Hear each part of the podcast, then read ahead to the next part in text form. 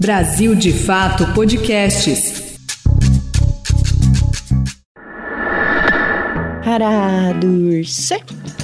O, o som aí tá bom, porque aqui eu tô falando nesse negócio, ó. Ô, Lua, cadê o profissionalismo? Entendeu? O Brasil inteiro vai ficar sabendo que você quer que a gente faça piada aqui. O- Onde fica? Só pra entrar no corte. Não, Só- não, só- absurdo. Isso daí é a besteira utilitarista. A gente tá objetif- objetificando a besteira nacional, Tentei entendeu? Muito, eu tentei muito ficar séria. Eu ia dar uma resposta séria. Pô, esse Olha, trecho olha. não pode colocar. Não, não é a pode. minha intimidade. Ô, João Pedro, a gente tá aqui com a Carla Nicolini, que também tá na escuta aqui. Olá. Muito bem, então eu não posso falar mal dela. Não, não. Re- é, não é recomendável. Melhor não. Sim, mas não precisa estar tão bonito. Ah, não. Não. Pode ficar tranquilo. Você tá muito apresentável, João Pedro. Ah, obrigado. Tá muito bem. Ele é meio genial pra fazer bobagem, assim. Aí vem esses idiotas, esses reacionários anti-povos indígenas do Brasil falar em marco temporal.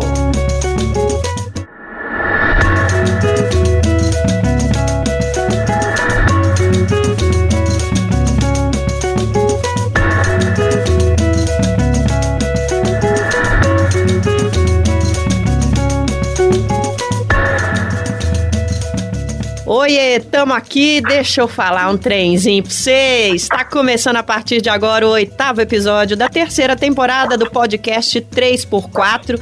Produção do Brasil de Fato. A cada semana a gente tá aqui, toda sexta-feira, discutindo os principais acontecimentos e a conjuntura política nacional. Que vamos combinar, né, gente?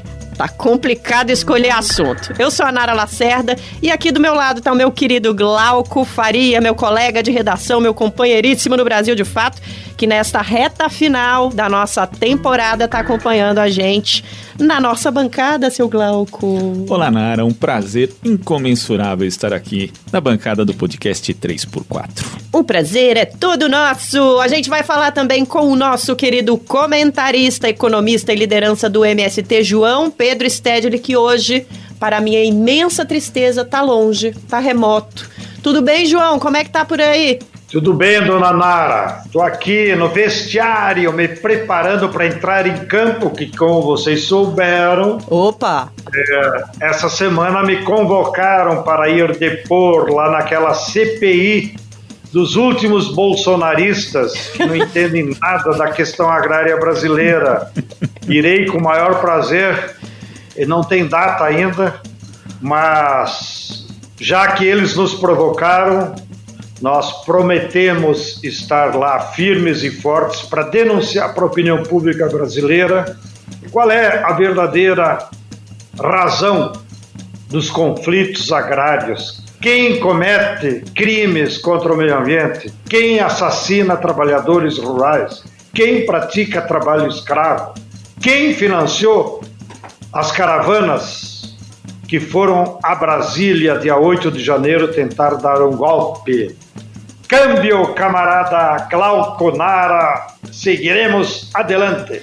É, deputado, vocês chamaram, ele vai. Será que vocês estão preparados? Será que foi uma boa ideia deles, Nara? É complicado, né? Quem tá aqui com a gente também hoje pra falar sobre o quê? O que, que a gente escolheu no meio dessa confusão toda dessa última semana? O julgamento de Jair Bolsonaro lá no TSE e a gente vai conversar hoje sobre esse assunto. Já vou logo apresentar aqui a nossa querida doutora, que a gente não vai chamar de doutora, hoje nós estamos no você, não tem nem senhora, Carla Nicolini. Muito obrigada, que bom que você está aqui com a gente para falar sobre isso, que a gente precisa demais entender o que está acontecendo, né? Boa tarde, Nara. Boa tarde, Glauco, João.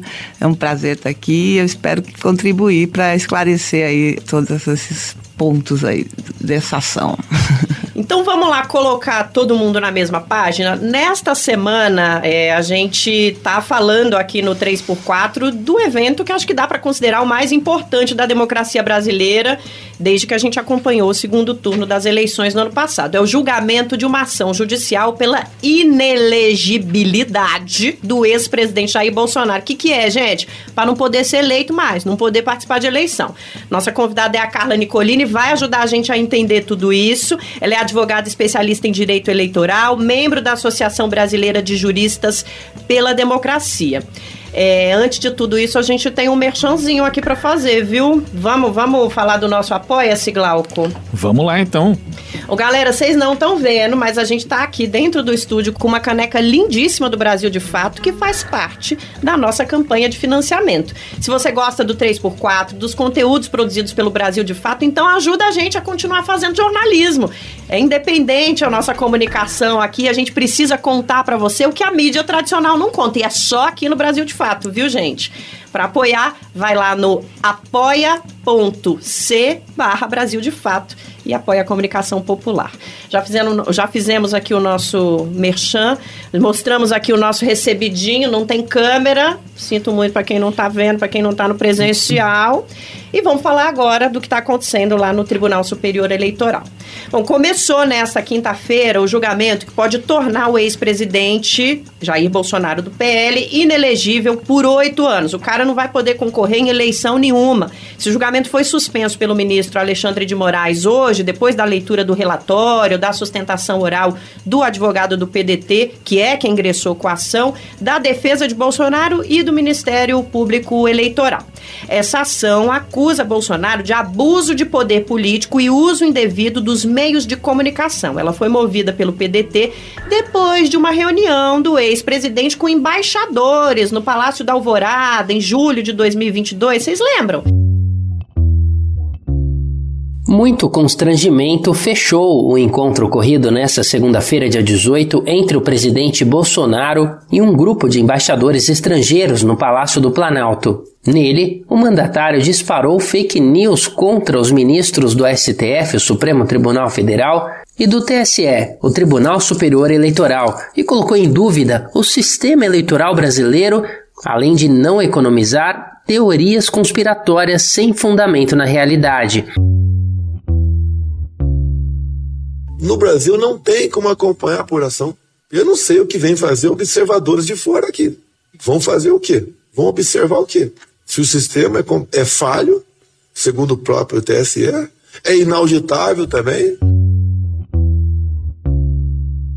O senhor Faquim declarou, presidente do TSE, que as auditorias não servem para mudar resultado de eleições. Ou seja, fazer auditoria para quê? As urnas são inauditáveis, mas se porventura né, o pessoal do Comando de Defesa Cibernética do Exército, que foram convidados a integrar uma comissão de transparência eleitoral. Caso detecte fraude, não vai valer de nada esse trabalho do Comando de Defesa Cibernética das Forças Armadas, porque o senhor Faquim falou que isso não muda resultado eleitoral. Pois é, esse encontro foi transmitido pela TV Brasil, a TV pública brasileira.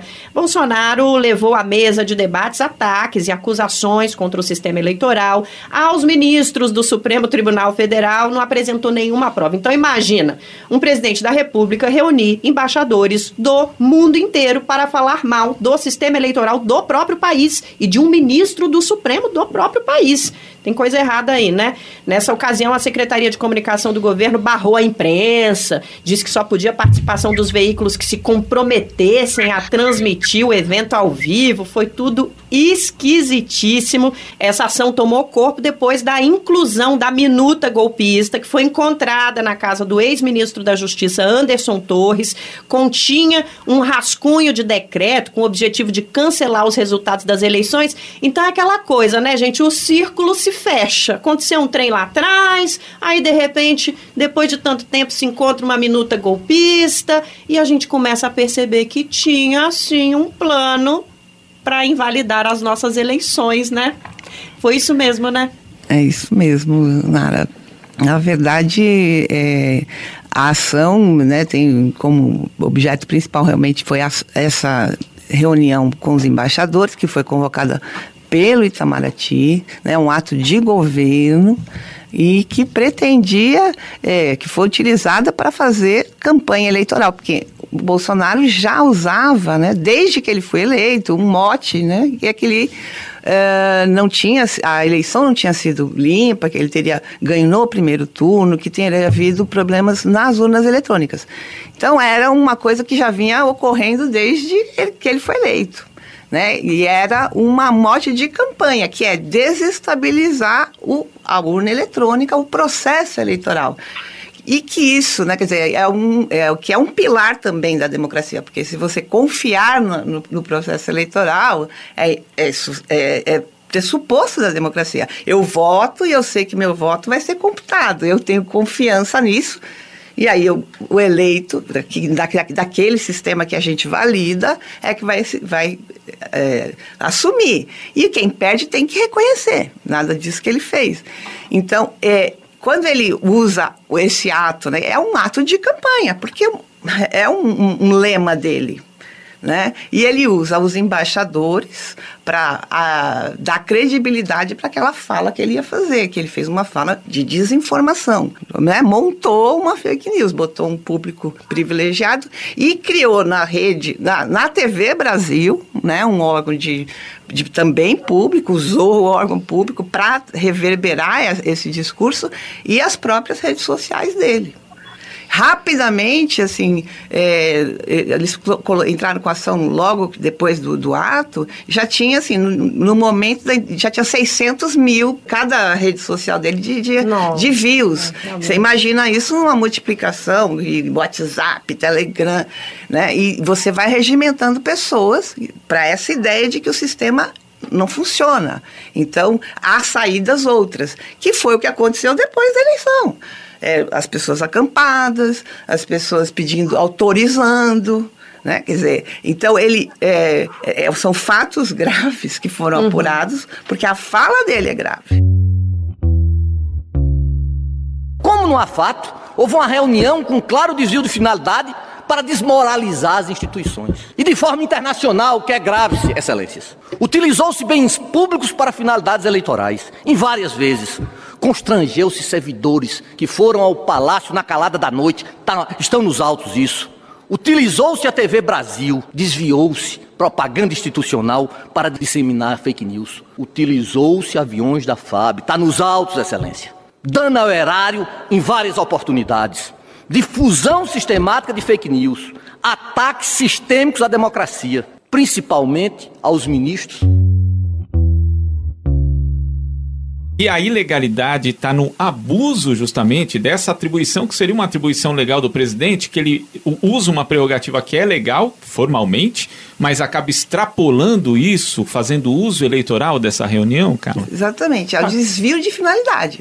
Ele, como é, é, presidente, de fato, ele pode convocar os embaixadores e ele poderia usar, por exemplo, até para fazer uma prestação de contas do que ele fez no mandato dele. Sim. Isso seria algo corriqueiro. E, eventualmente, também seria. É, alguém poderia entrar na justiça eleitoral e falar: olha, ele chamou os embaixadores para fazer propaganda e tal. E ele poderia até ser penalizado por uma propaganda antecipada, eventualmente uma pena de multa. Mas se fosse uma fala que teria um conteúdo eleitoral, que estou fazendo uma prestação de contas, divulgando que eu fiz no meu governo. Mas ele chamou os embaixadores para atacar a democracia, para descredibilizar a justiça eleitoral. Então, o conteúdo é que é grave. Né? Então, o, o, ato em si, inclusive, foi barato. Ah, olha, gastamos 12 mil reais. Não é esse o problema, de quanto tá o gasto. É o conteúdo do que ele foi, do que ele estava reproduzindo. Quer dizer, eram mentiras baseadas em fatos que já tinham sido descartados pela justiça eleitoral e, e ele estava engajando as pessoas naquela ideia. Uhum. De que, olha, isso aqui eu vou, eu vou perder, se eu perder é porque é fraude. Agora a gente fala em 12 mil reais, que o valor é relativamente baixo. Agora, ô, ô João Pedro, com 12 mil dá pra gente doar bastante marmita para quem tá necessitado nesse país, né? Ajudar muita gente na agricultura familiar, hein?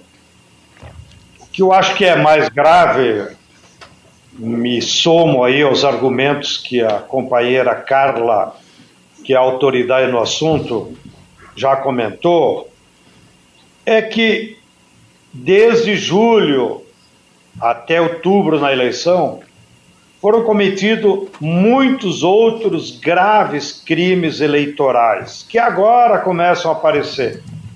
Então, aquela coragem que faltou para o TCE julgar a ação do Partido Democrático Trabalhista, o PDT, em julho, agora nós temos muito mais argumentos. E, e olha a reação que o Bolsonaro teve durante a semana. Ah, não pode incluir outras provas. Como assim? O, fato dele dizer isso já é a demonstração que ele reconhece que cometeu outros crimes depois de julho. E nesse sentido, eu queria trazer aqui a consideração dos nossos ouvintes. Eu acho que o jurista Miguel Reale Júnior, notório pensador da direita brasileira, o comentário que ele fez sobre o processo que está em julgamento é de que o argumento do Bolsonaro é pífio, porque o, o Tribunal Superior Eleitoral deve julgar se ele deve manter os direitos políticos ou não, que aliás deveria ser um nome melhor do que esse inelegibilidade, que nem eu consigo falar. Seria melhor nós falar cassação dos direitos políticos. Não é? Então, Miguel Reale Júnior, que foi o autor do processo de impeachment contra Dilma, portanto não é da nossa turma, ele argumentou de que o Tribunal Superior Eleitoral agora deve julgar o comportamento do Bolsonaro pelo conjunto da obra, não é apenas pela denúncia que o PDT apresentou lá em julho passado. Nós deveríamos, então, já que você começou me provocando por números, incluir os bilhões que agora apareceram desviados da Caixa Econômica Federal pela então diretoria bolsonarista para fazer claramente indução de apoio eleitoral para o governo. Então, eu acho que os fatos são públicos e notórios, é, há provas contundentes que justificam a cassação dos direitos políticos do famigerado capitão Rachadinha. Estou convencido de que o Tribunal Superior Eleitoral, e até deixo até com uma pergunta para Carla, que conhece todo mundo, mas, pelo que eu leio nos jornais, então, como militante, parece evidente que o Bolsonaro não tem escapatória, porque nós já começamos por uma peça importante, que é o Ministério Público Eleitoral, que já pediu a cassação. Então, normalmente, quando o Ministério Público já se posiciona, facilita. E se o relator, dizem os jornais, tem um documento de 400 páginas para apresentar o seu voto, nos leva a crer, nós como leigos, que ninguém escreve 400 páginas para inocentar ninguém. Eu acho que o relator deve ter buscado todos os argumentos do mundo para poder, de fato, é, dar substância à sua tese de cassação. Então, se tivesse o Igor aqui na bancada, eu ia provocar ele. Vamos fazer aí um bookmack. e eu aposto, e eu aposto que é o, o joguinho que a gente faz com futebol, né?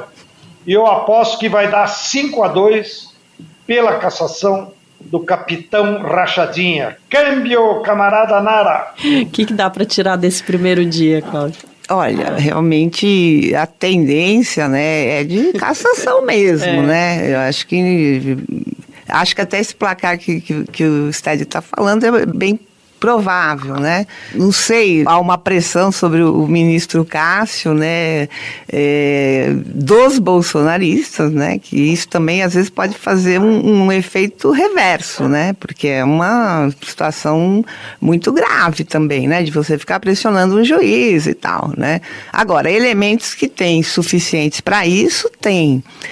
É, as uh, outras todas as coisas que, que, que ele fez, né, que o João estava falando, efetivamente é, não vão poder ser julgadas nessa ação, mas existem outras 16 uhum. ações uhum. em curso que justamente estão é, questionando, por exemplo, o vale que ele deu para o taxista, para o Uber, é, o dinheiro que ele deu no auxílio emergencial, o crédito, tudo isso está lá na Justiça Eleitoral. Né? Agora, esse fato, esses fatos que são os desdobramentos do golpe, que tem a ver com o fato original dessa ação, né? que é o ataque ao sistema democrático, ao urna eleitoral. Então, o contexto da, da minuta, do golpe, é, dessas pessoas que foram ouvidas, todas, a prova que foi produzida é nesse contexto. Por isso que juridicamente ela está correta. Né? Se talvez é, não, não poderia juridicamente eu dizer, ah, agora vamos discutir também o problema é, das contas que eles apresentaram, agora cheia de, de, de, de um, um, trilhão, né? Foi, foi aprovada no TCE com um trilhão de ressalvas. Tem a ver com tudo isso? Tem a ver, mas não está nesse processo que está sendo julgado. Então, é, até nisso há uma preocupação do tribunal para justamente não dar margem a esse discurso do Bolsonaro de que ah, estão juntando coisa nova, estão criando fatos para me perseguir. Não, o tribunal está fazendo o julgamento conforme aquilo que foi colocado na inicial, que era justamente esse ataque à, à democracia. E que foi se revelando, se confirmando com esses fatos que são públicos e notórios. E que, ainda que não viessem para a ação, mas são públicos e notórios, pela, pela, pela legislação eleitoral, poderiam ser é, conhecidos pelo tribunal para a formação da convicção do juiz. Desde o início da minha presidência, o TSE não se pauta a analisar nada e com rapidez. É, a serenidade, a justiça eleitoral sempre foi séria, até porque os prazos são é, diferenciados é, e tudo que chega é julgado. Não seria esse caso, por envolver um ex-presidente, que eu tiraria esse caso, eu vou esperar um momento propício. Não, entrou na vala comum. Tudo que é liberado é pautado, não há escolha de casos. Carla, em relação a essa questão da admissão de novas provas, a defesa do Bolsonaro fez inclusive uma comparação com o julgamento da chapa Dilma Temer. Só que ali o contexto e a situação era bem diferente, né? Essa comparação é indevida? É, eu entendo que é indevida, porque, de fato, no processo da, da de Dilma Temer, o que ocorreu é que é, foram aparecendo novos fatos que não estavam é, contidos naquela petição inicial que gerou a ação né, de, de cassação, que ocorreram posteriormente, foram inclusive é, investigados e, depois das eleições, que a Lava Jato em 2014 ela era incipiente. E, e aí utilizaram, é, foi dito, olha, o Correio financiou Dilma, teve doação é, de empresas, ainda era é, é, empresas, as empresas, pessoas jurídicas ainda podiam é, doar, então teria havido abuso de poder econômico, mas não tinha nada é, especificamente com relação a, do, a doações da Odebrecht, nada disso estava dentro daquela petição inicial. E aí os fatos foram surgindo, inclusive o próprio Moro mandou coisas para a justiça para essa ação. Então era já era uma coisa realmente uma maquinação para você modificar uma ação original e trazer novos fatos. Isso não pode, por quê? Porque uma hora que você entra, o juiz vai ter que estabilizar. Eu pedi isso, eu vou dar isso. Eu vou provar esse fato que eu estou. É, que, eu, que eu falei na minha inicial. Outros fatos que vão surgindo não podem é, é, porque já, você já fez a, a, prova, você já apresentou defesa, não podem ser admitidos no processo. Tem uma parte que estabiliza a demanda e você vai é, de responder conforme aquilo ali que está deduzido lá para o juiz. Aí nós vamos descobrir isso aqui, se ocorreu ou não. Fatos novos, ações novas. Entendeu? Então, isso é um. um se eu estou sendo. É, res, respondendo uma ação por um determinado fato, eu não posso ser depois, no meio da ação, responder por outro. Né? E isso aqui não está acontecendo no Bolsonaro. O Bolsonaro foi investigado porque ele estava atacando a, a, as urnas eleitorais e o processo democrático. E esses outros fatos que vieram à tona só reforçam denúncia original.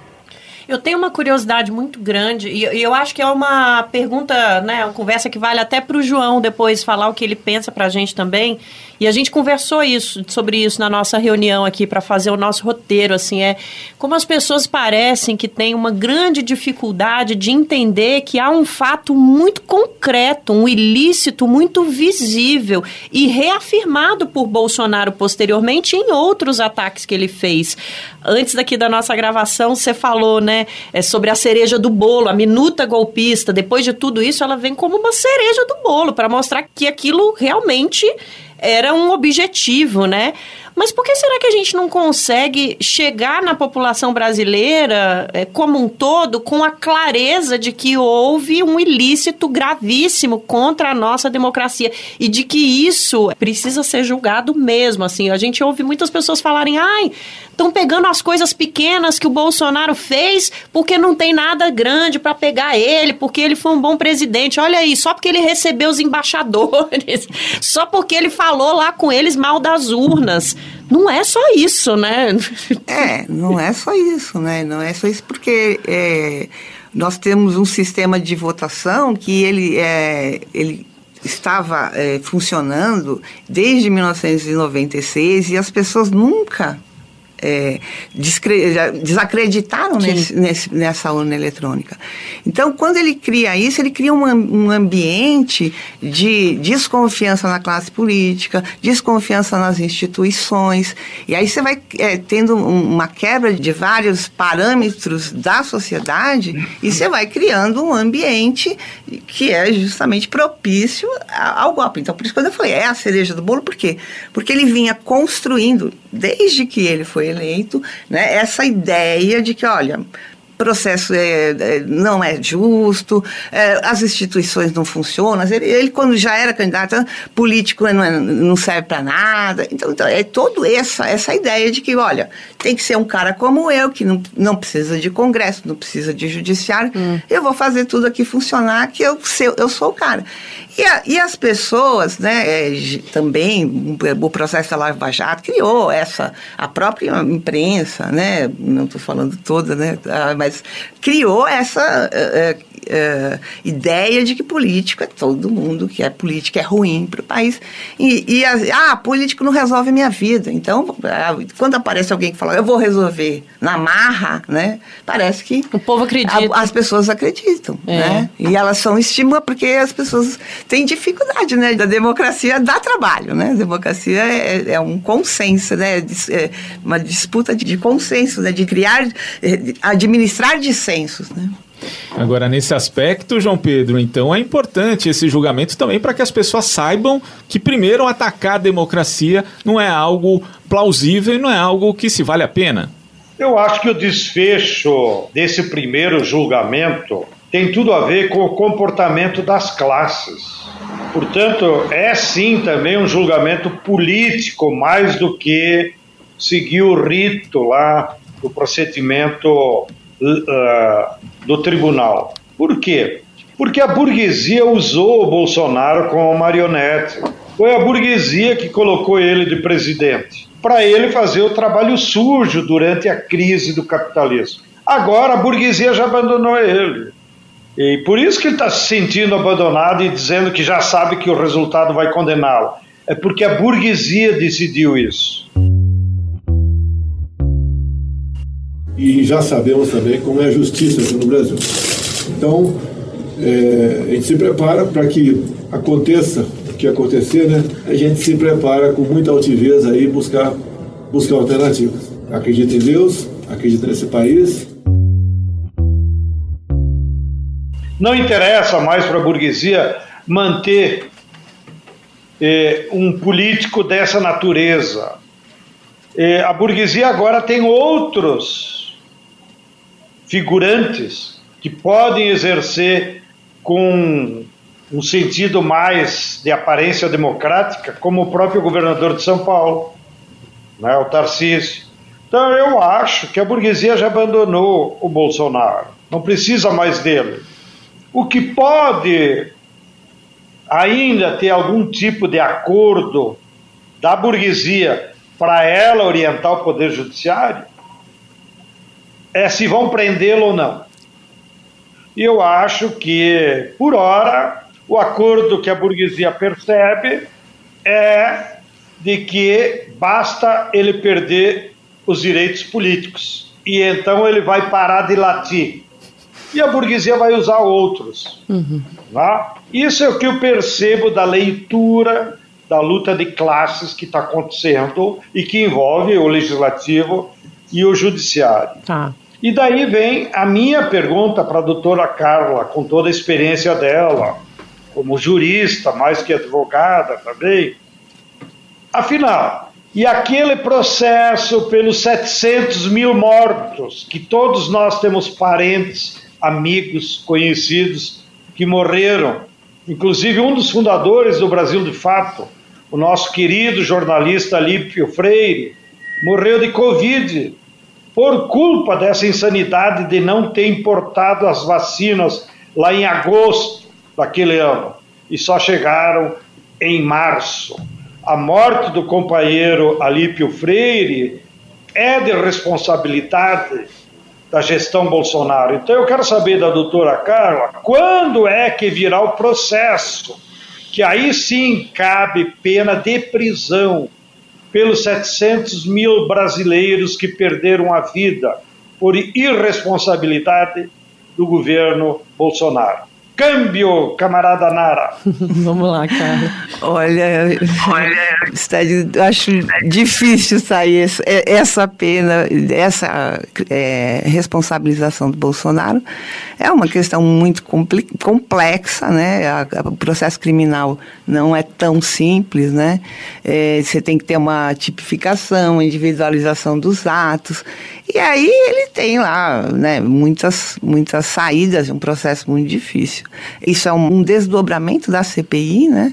Está lá, e ainda tem o Ministério Público que está naquela marcha Estava, né? Agora começou a trabalhar, né? Mas estava naquela marcha lenta, não produzindo provas e tudo. Acho muito difícil. Ele tem outros processos aí administrativos que ele pode vir a ser é, responsabilizado. Agora, essas investigações do ato, do, do, do ato de, uh, antidemocrático, uh, do, do CID, uh, falsificação, todas essas coisas que são de natureza penal podem vir a, a, a, prisão, a decretar a prisão dele. Acho difícil, sinceramente. Nesse aspecto, que... a, a postura da Procuradoria-Geral da República durante o mandato de Jair Bolsonaro, que era justamente o órgão responsável por ajuizar ou por denunciá-lo por qualquer tipo de crime comum, essa postura que o Augusto Aras teve, ela acabou realmente trazendo prejuízos, porque agora fica muito mais difícil a responsabilização penal dele.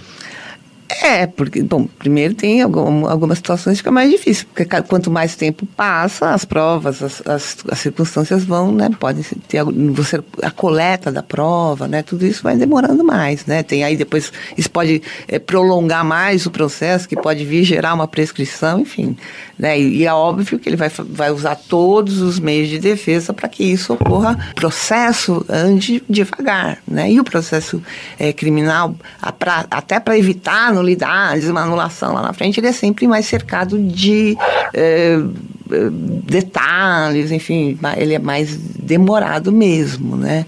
É, o procurador realmente ficou na dele, né? Foi sempre no, no, tentou não não é, segurar né, as ações contra o, o, o Bolsonaro, né? Não foi uma, uma, uma atuação muito diligente. Né?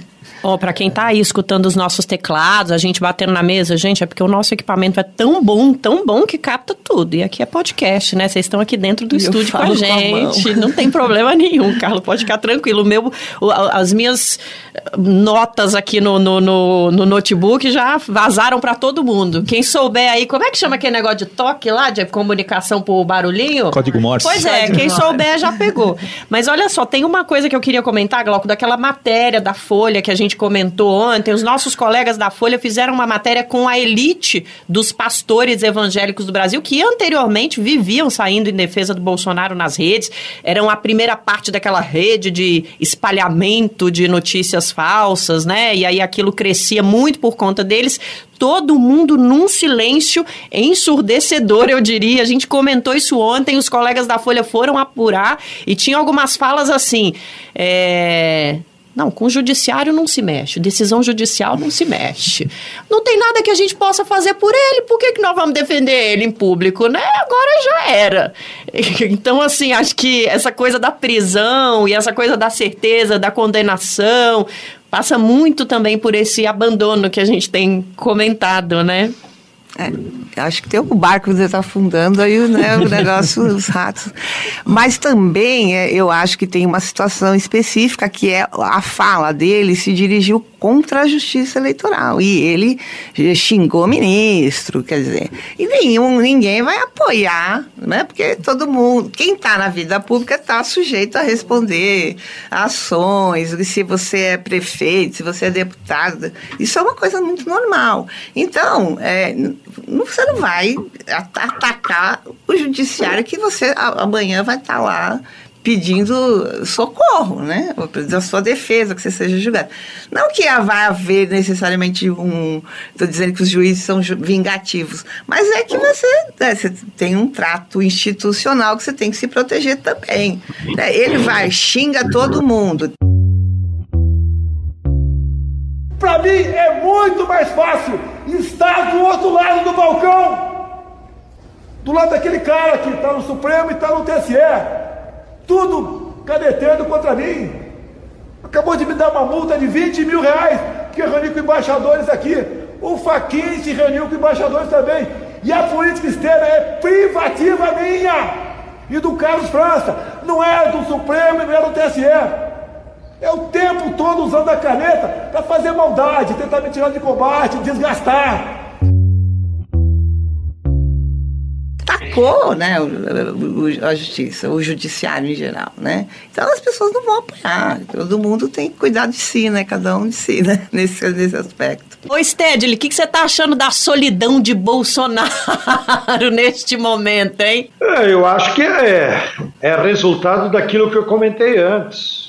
Quem criou a criatura foi a burguesia brasileira que ganhou muito dinheiro durante o governo dele. Mas a burguesia não tem compromissos pessoais. O compromisso da burguesia é com a taxa de lucro. E ela respeita isso. Então, é, ela já rifou Bolsonaro. E isso vai repercutindo nos outros espaços da, da política, seja institucional ou, como vocês citaram, do comportamento dos pastores. Mas eu li essa semana que o próprio presidente do PL disse na imprensa de que a essa altura do campeonato não interessa mais para o partido, o PL, que o Bolsonaro tenha os direitos. Para eles é melhor virar a página da história e procurar outros, como o próprio Tarcísio, que eu já me referi. Acho difícil eles tentarem construir o nome da Michele porque ela também é uma revista da política, tem muito telhado pela frente. Então, eu acho que a burguesia e os seus partidos de direita vão procurar outras alternativas mais viáveis do ponto de vista político para defender o projeto deles. O Bolsonaro já é favas contadas, ainda que, que sempre aqui nós comentamos nas nossas conversas aqui do podcast, das vários temas, que há de fato na sociedade brasileira um certo percentual que ninguém sabe certo quanto é, se é 10%, 15%, ou alguns chegam a 30%, que é um setor da sociedade brasileira que é de direita, que defende posições conservadoras, né? E, e que existe na nossa sociedade, mas essa direita, do ponto de vista ideológico, ela não tinha unidade entre eles antes do Bolsonaro. Foi uma unidade pontual em função da crise capitalista. Né? Então, eu estou convencido que eles já viraram a página do Bolsonaro, não da direita, né? E vão procurar outras alternativas.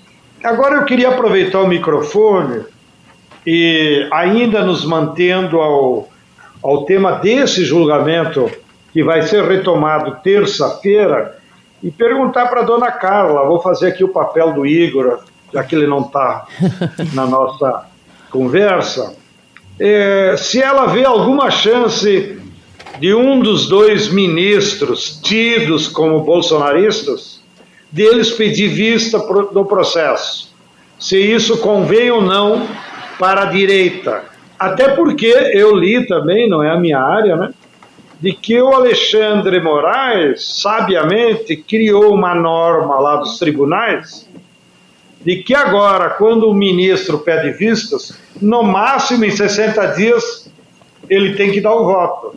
De maneiras que, se não se decidir o caso na terça e alguém pedir vistas, isso só vai se alongar por mais dois meses, que vai ser uma novela que, na minha opinião, só vai desgastar o bolsonarismo. Então eu gostaria de ouvir a opinião da doutora Carla, que é a nossa sabidona do assunto. É, de fato, é, na verdade, essa resolução foi do Supremo primeiro, né? Também para acabar com essa história de que o ministro pede vista e, e, e, fica em cima do processo ad infinito, né? Sem, sem data. E depois foi reproduzida no TSE. É, na verdade, a gente ficaria em 90 dias, porque em julho começa o recesso. Hum. Então, não conta para esse é, para esse prazo, né, de 60 dias, então seria mais 90 dias. Eu acho, é, primeiro, é, pela ordem de votação, porque há uma ordem de votação, né? E ficaria uh, o voto primeiro do, do, o próximo voto seria do Raul Araújo, que há uma possibilidade dele votar contra, né, a cassação, a, a inelegibilidade, e depois viriam os juristas, que é o Floriano, Azevedo, o André Ramos, é, depois a ministra é, Carmen Lúcia e depois o Cássio. E se, é, é, então seria o pedido de vista do a possibilidade do Cássio.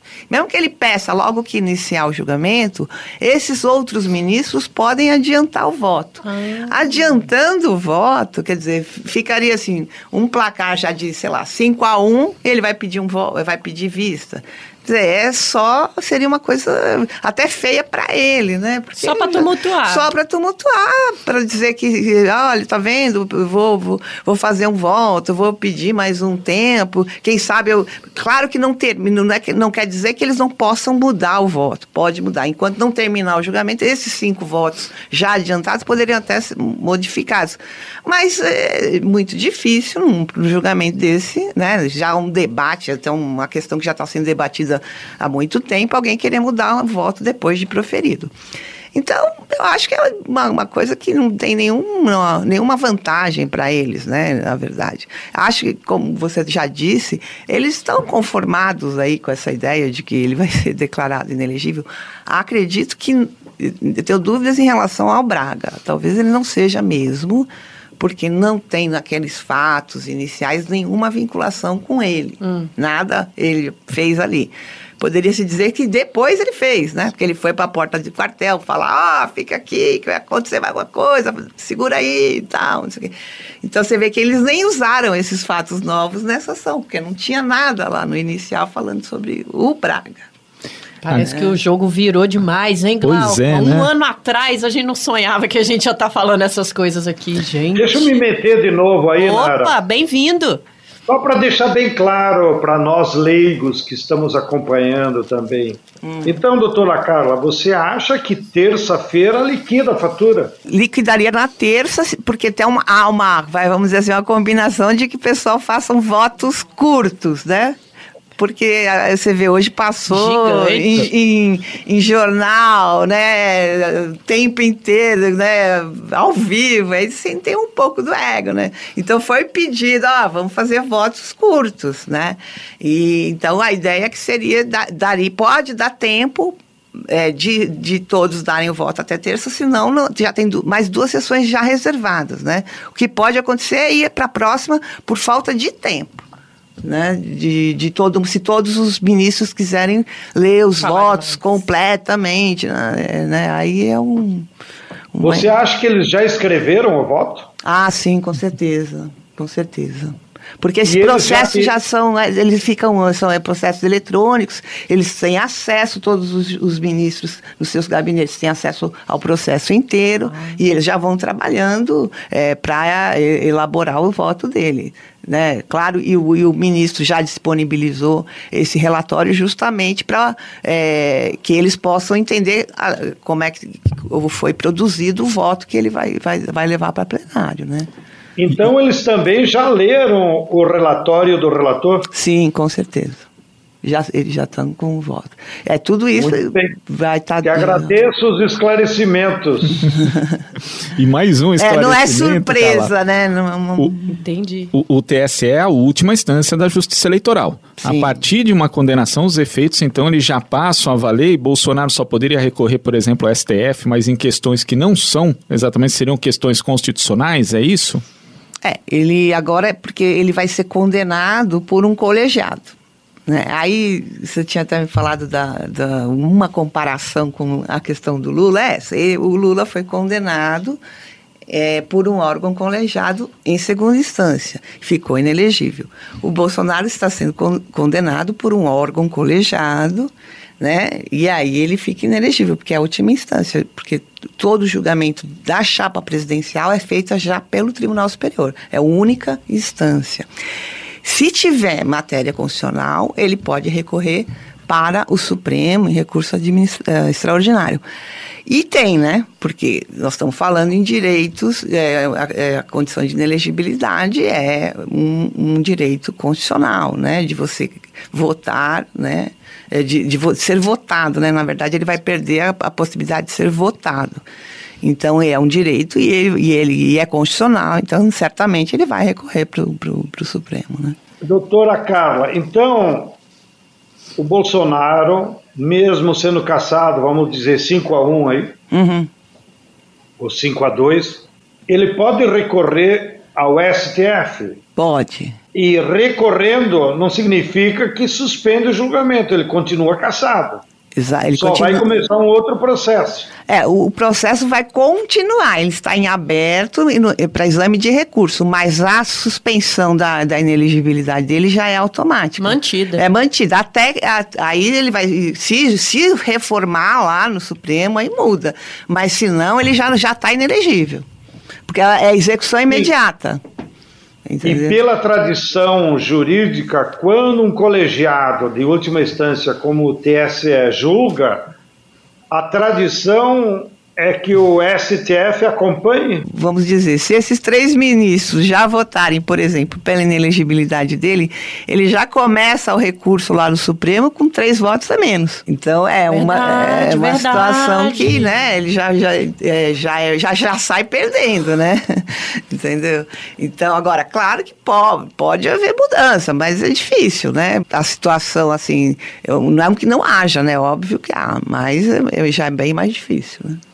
Agora, a última pergunta, Nara, depois eu não, não, não incomodo mais. Ah, mas pode que a gente descansa aqui. E, e, e, no teu âmbito, no teu colégio, doutora Carla, a turma dos juristas aí da BJD, eles também têm essa mesma avaliação, que já é favas contadas, que ele vai perder mesmo os direitos políticos?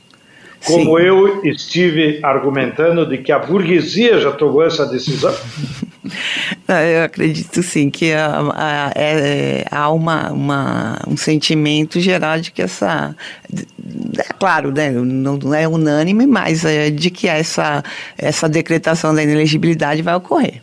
Né? Isso aí não tem muito como fugir, pelo, pelo conjunto que da prova que é robusto mesmo, né? Por todos os fatos que ocorreram que, é, é, de fato, ficou demonstrado que houve abuso né, do poder e o uso indevido dos meios de comunicação e afet, para afetar o processo eleitoral. Não tem dúvida em relação a isso. É, são, são, é, foi muita coisa que foi produzida e, e então acho é, assim há uma certeza, assim, associação com certeza, mas de boa parte da comunidade jurídica de que o, o fim vai ser realmente a, a decretação da ineligibilidade dele. É, o que eu fiquei mais otimista é quando eu li a opinião do Miguel Reale Júnior, né? Se ele apoia a tese de que precisa caçar os direitos, então eu fui dormir tranquilo. Eu, eu vou dar um pitaco na política aí do que você falou. Eu acredito também que realmente é, não haja mais o interesse dele, dele ser um candidato descartável, porque ele não é, ele é um candidato muito pesado, né, de carregar, né? Hum, então, eu acho que é mais fácil ter aí um, um Tarcísio, um Zema, Sim. que é mais, são mais polidos. Inclusive, o advogado dele hoje mesmo falou, não, só porque ele falou umas besteiras, ele não sabe usar muito bem a, a, as palavras, não ah. quer dizer que ele, que ele, porque ele foi meio estúpido, né? Ele não disse essa palavra, mas que ele foi estúpido lá, falando mal de todo mundo. É, ele só não sabe, né? Ele é meio grosseiro. Isso não pode ser uma, uma, uma fato de punir, mas não é isso, né? Porque ele fala com grosseria coisas muito graves. O presidente, sim, talvez num tom inadequado, ácido, excessivamente contundente, fez colocações sobre o sistema eleitoral brasileiro, sobre aprimoramentos necessários sobre o sistema de colheita de votos. Ah, tadinho, ele só é grosseiro, gente. Ai, ele é uma que pessoa dó. que precisa de amor. É. Sara, vou aproveitar a consultoria aí para fazer mais uma provocação. Vai nessa, meu rei, vamos nessa. E quais são as chances do Sérgio Moro perder o mandato? Câmbio! Olha, eu vou. Eu, eu não conheço profundamente o processo. Não mas... vale fugir do assunto. Não, não vou fugir, não. Ele é, tem uma prestação de contas com bastante problemas, né? Assim, e há uma possibilidade. Uma das, das possibilidades também é a cassação do mandato dele, porque essa ação que está com o Bolsonaro é visa caçar o mandato ou o registro e decretar a inelegibilidade. Uhum. Como eles não ganharam, não, não, não pode caçar nada, mas pode decretar a inelegibilidade. No caso do Moro seria caçar o mandato e também declarar ele inelegível. Né? É, ele tem uns muito, muitos rolos aí, porque ele ficou no Podemos um, um tempo, no meio, no meio, do caminho ele saiu. Tem, tem recursos do Podemos que foram utilizados na fase de pré-campanha. Então, é, ele gastou um dinheiro superior ao valor que está lá no, no, teto de gastos. Então, tem um monte de pepino lá para ele. E aí é aquela história, né? É, há, há, há, sempre uma possibilidade. Não sei se. É, eu realmente não conheço profundamente as provas para te dizer se tem uma chance, mas que tá lá, tá. O ambiente tá ruim para ele, né? Tá ruim, tá, agora é, tá avançando a questão da, da operação spoofing, do Lava Jato, da Vaza Jato, enfim. Então, também é, tem um componente que a gente pode dizer, é, o Tribunal é, de, da Eleitoral também tem um componente político. Né?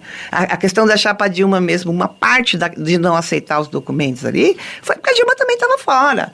E a gente ia ter que ter, o, o, o Temer seria caçado, ia ter que ter eleição indireta, mudar tudo. Então, quando o tribunal vai julgar, ele também é claro que faz toda uma análise conjuntural, né? Não é, é um tribunal que, que julga político, né? É a política, né? Então. Agora fiquei surpreso em saber que o processo que pode caçar o mandato do Sérgio Moro é por má prestação de contas. Se o pessoal de Lava Jato não se dá muito bem com dinheiro, né? ô, João, ô, João. É. Ou talvez a... queira se dar muito bem. Né? É, mas a gente tem uma pergunta para você. Você está perguntando demais e a gente quer saber a, a, a Ué, tua análise você... também. Se Bolsonaro é considerado inelegível, a gente queria entender aí qual é a análise que o senhor faz, seu João Pedro, sobre a nossa conjuntura política, porque Bolsonaro é um personagem simbólico da atualidade política do Brasil. Brasil. A direita fica órfã. O que, que representa esse camarada inelegível, graças a Deus, para nossa política? Na sua opinião? Eu acho que o problema principal agora da extrema-direita é que eles têm o pepino para a opinião pública, que é a CPI do 8 de janeiro. Porque a CPI de 8 de janeiro, se os nossos parlamentares forem é, coerentes, ela vai revelar todo o esquema de financiamento da extrema-direita, que é onde passa os bancos, a Faria Lima, as benesses fiscais que eles tiveram, o agronegócio, que financiou as caravanas Brasília, os acampamentos, etc. e tal. Então, eu acho que na luta política, já que você me provocou, o tema principal agora, que vai determinar a correlação de forças, vai mudar para a CPI do 8 de janeiro. Que, inclusive, a CPI do 8 de janeiro, lá na Câmara Distrital de Brasília, está fornecendo muitos subsídios para os parlamentares federais, seja deputado ou Senado. Então, eu acho que o centro da extrema-direita é se proteger lá. Já a burguesia brasileira, agora, deve estar preocupada como é que ela se livra do presidente do Banco Central. Por quê? As políticas que o nosso querido Fernando Haddad tomou está colocando, dando um outro ânimo para a economia brasileira. Uh, o, a, os índices de emprego formal retomaram, a taxa de câmbio caiu, então, há uma nova expectativa de retomada do crescimento econômico no Brasil.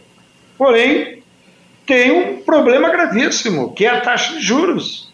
A taxa de juros é uma forma de extorsão de toda a população brasileira, porque não é só o quanto você vai pagar no cartão de crédito ou na tua dívida nas antigas Casas Bahia.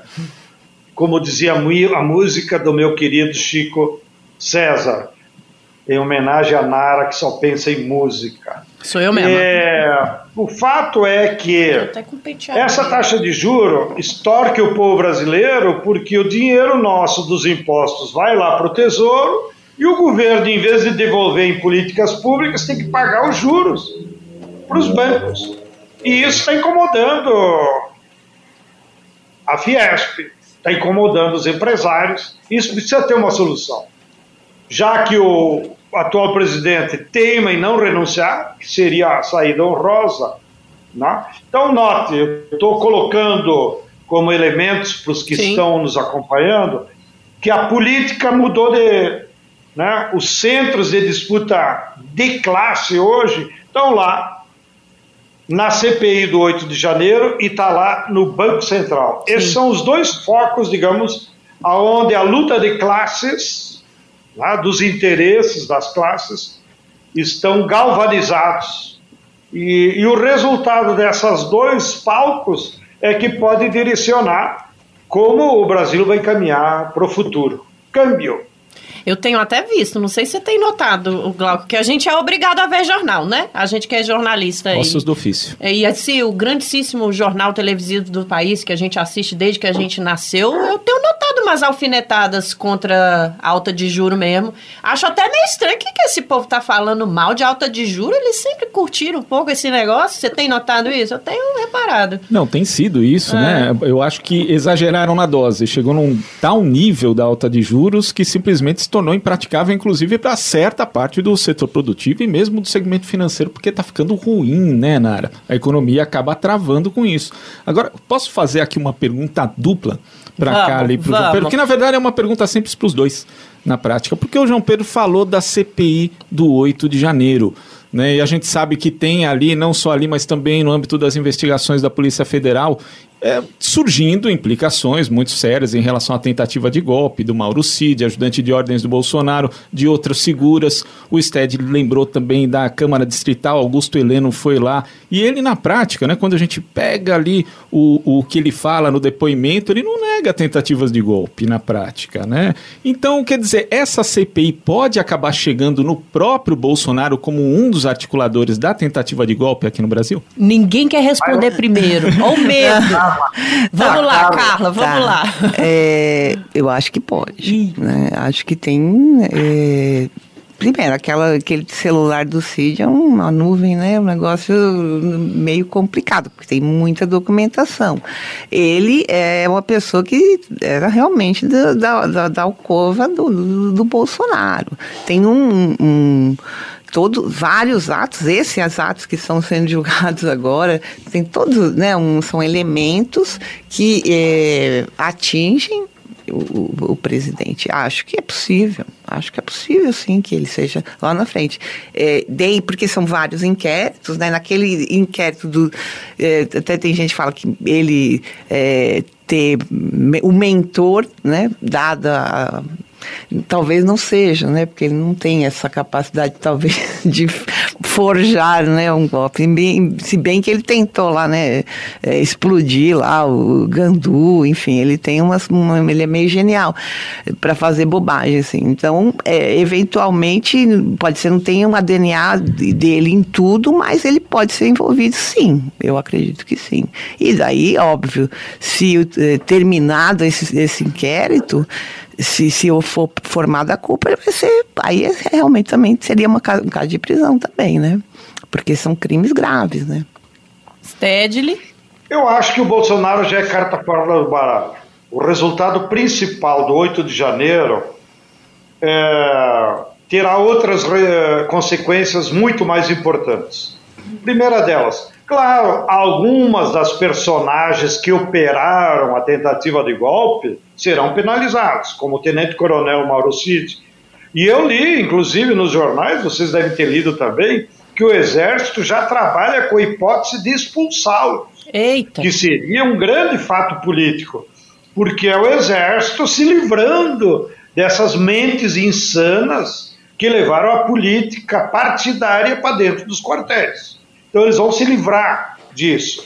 E certamente vai aparecer outros personagens que serão penalizados. Porém, eu acho que o resultado mais importante da política é que as duas CPIs do 8 de janeiro podem desmontar o esquema da extrema-direita que estava se montando, que tinha laços nos milicianos do Rio de Janeiro, nos clubes de tiros que estão espalhados pelo Brasil inteiro.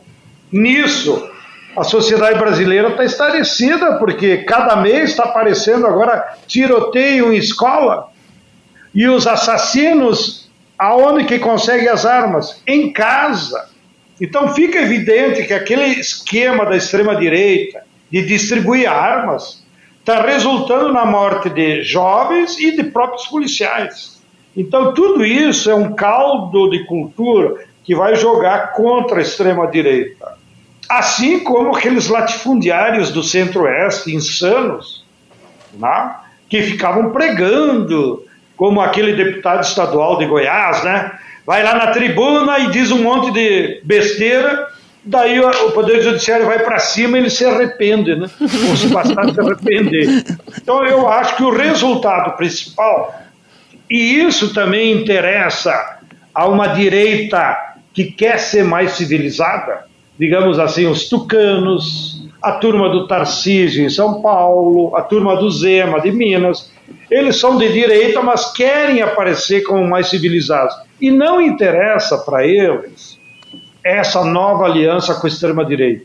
Então eu acho que as duas CPIs podem desmontar o esquema que estava sendo montado da extrema-direita no Brasil, que de fato era um perigo enorme, não só pela democracia, mas era um perigo para vidas humanas, como eles acabaram de levar durante o Covid. E a hora ainda se colhe os seus efeitos negativos nesses tiroteios da escola, nessas estupidezes que acontecem nas periferias das cidades. Câmbio, camaradas! Cara, e é impressionante como essa galera bolsonarista parece que tá meio conectada com tudo de meio bizarro que acontece no mundo. Porque o, o, o Sted, ele lembrou da óbvia relação entre é, o armar a população e essas tragédias na escola. Mas aquele ex-ministro lá dele que tava vendendo viagem pra esse submarino que sumiu. Gente! oh, o esse senador, povo... astronauta Marcos Pois é, que agora é senador, gente. Olha aí, gente. É, você cava, pelo amor de Deus. Mas nós vamos ter que encerrar para passar para as nossas dicas culturais.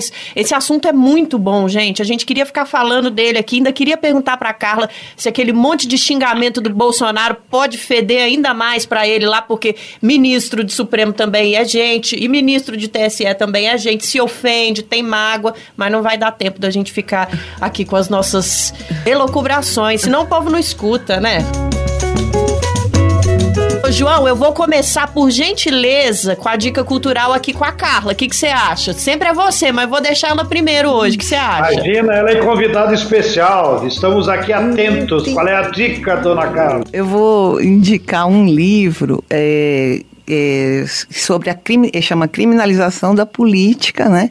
E que ele trata justamente da, dessa da participação do judiciário, né? Na, e, e, da política, né? A, a, judicialização da política é um, é um livro é, leve, curtinho, é, não é, é muito técnico. É, é Vânia Siciliano Aieta, uma professora do Rio de Janeiro, que eu acho que é um tema interessante que leve e dá para as pessoas entenderem como é que funciona a justiça eleitoral e essa mediação com a, a política com a política e com os políticos.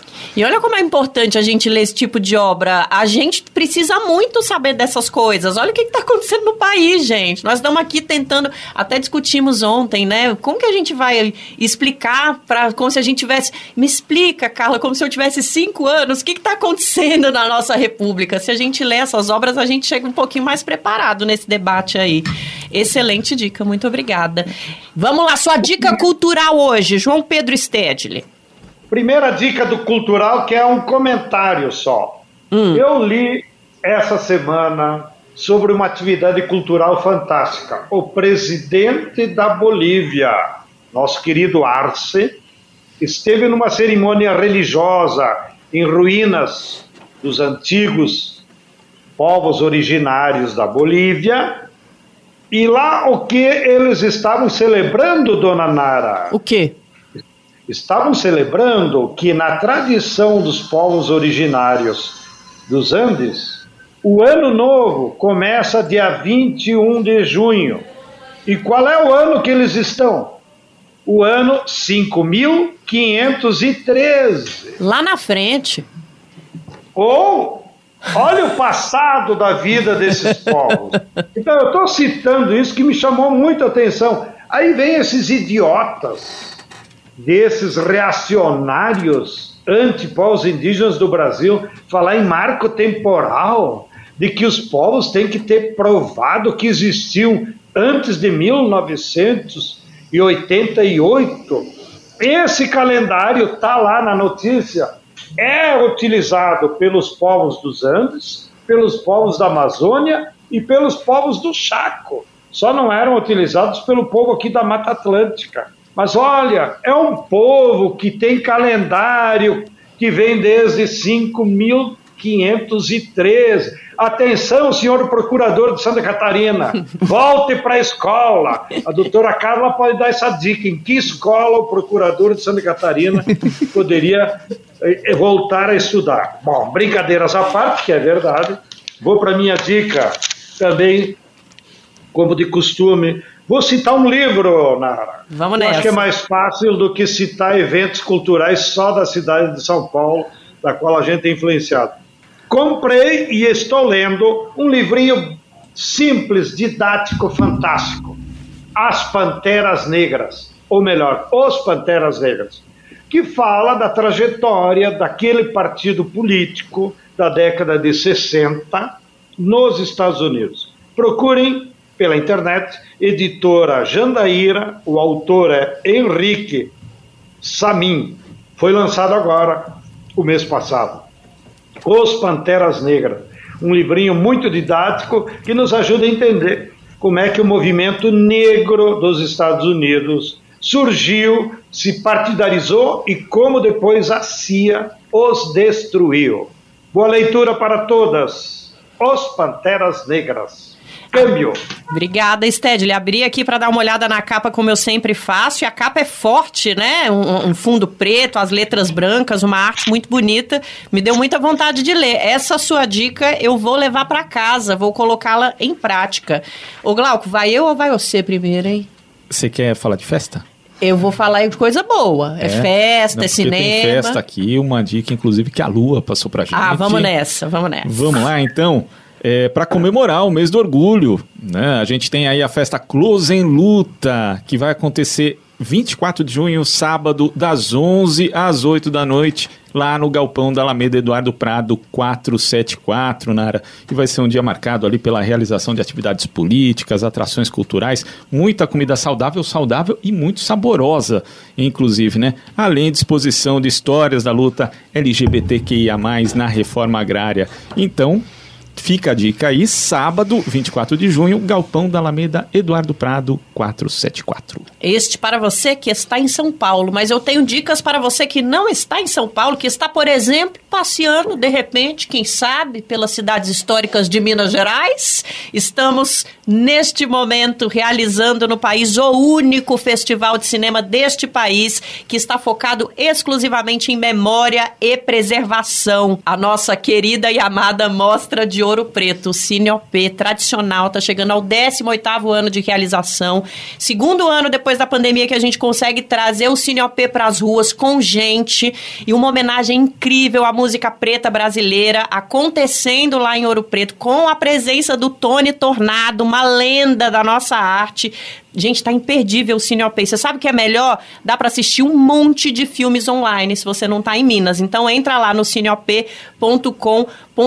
Tem mais cinema acontecendo no Brasil, porque nesta semana, até o dia 25, o Cine OP vai até segunda. A gente tá agora na sexta-feira aqui juntos, né? Até segunda, dia 26. E o Inedit vai até dia 25 do 6, é o Festival Internacional de Documentários Musicais. Tá na 15ª edição e também dá para ver um monte de coisa pela internet. O site é br.in-edit.org. Vamos prestigiar a nossa sétima arte, mas nesses dois casos aqui é muito mais que isso, porque a gente está prestigiando a nossa coletividade, a nossa música também, gente. Vale muito a pena. Inedite e o nosso que a nossa querida mostra de cinema de Ouro Preto. Tá tudo acontecendo agora e vai o fim de semana inteiro. E estamos encerrando. Stedley, tô tão feliz que você tá longe, mas a gente está encerrando o programa e você está no estúdio ainda encerrando. Você ainda está online com a gente encerrando. Então me despeço.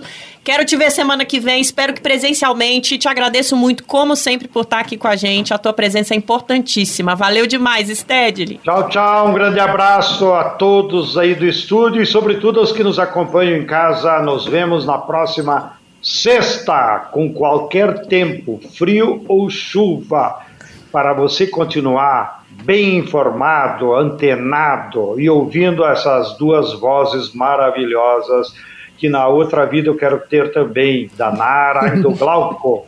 Grande abraço e um abraço, Carla. Obrigado por ter vindo. Obrigada, prazer. O Igor vai ficar com ciúme aí desse negócio aí de elogiar o Glau. Eita, Igor, será que você tá ouvindo aí nas suas férias?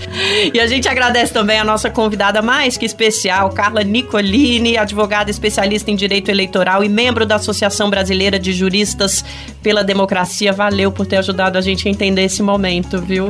Foi um prazer, muito obrigada pelo convite e adorei estar aqui com vocês, foi muito legal o papo. E é isso, né, Glauco? É Semana que aí, vem a gente volta, vai ter uns 20 minutinhos de stand-up comedy aqui, eu e o Glauco, né? Pra gente Exatamente, esquentar. né? A pedido da Lua, né? Que ela falou aqui pra gente falar algumas, né, algumas besteiras, como ela disse, mas a gente é muito sério, Nara. Mas, gente, que isso, que loucura. É isso, galera. O 3x4 tá ficando por aqui. Eu agradeço todo mundo que ficou com a gente até agora. Nosso programa é apresentado por mim, Nara Lacerda, meu companheiro é o Glauco Faria, nosso comentarista é o João Pedro Stedley, a direção é do Rodrigo Gomes, na produção Letícia Holanda, os dois são responsáveis também pelo nosso roteiro, trilha sonora original de Alejandra Luciani, edição e sonorização Lua Gatinone e no Brasil de Fato a gente tem a coordenação de rádio com a Camila Salmásio e a direção de jornalismo com a Nina Fidelis. Valeu, Anion! Até semana que vem!